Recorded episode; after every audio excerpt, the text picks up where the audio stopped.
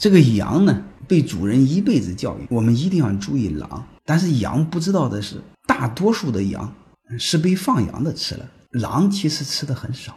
还有一个呢，小时候呢，我妈妈老告诉我不让我喝隔夜的水。我说你早上烧的水到下午三点能喝吗？她说能喝。我又问晚上烧的水早上六点能喝吗？妈妈说不能喝。我说同样几个小时的水，而且晚上的温度更有利于保存，为啥不能喝？我妈妈想了想，把我打了一顿。从此以后再也没有问题了。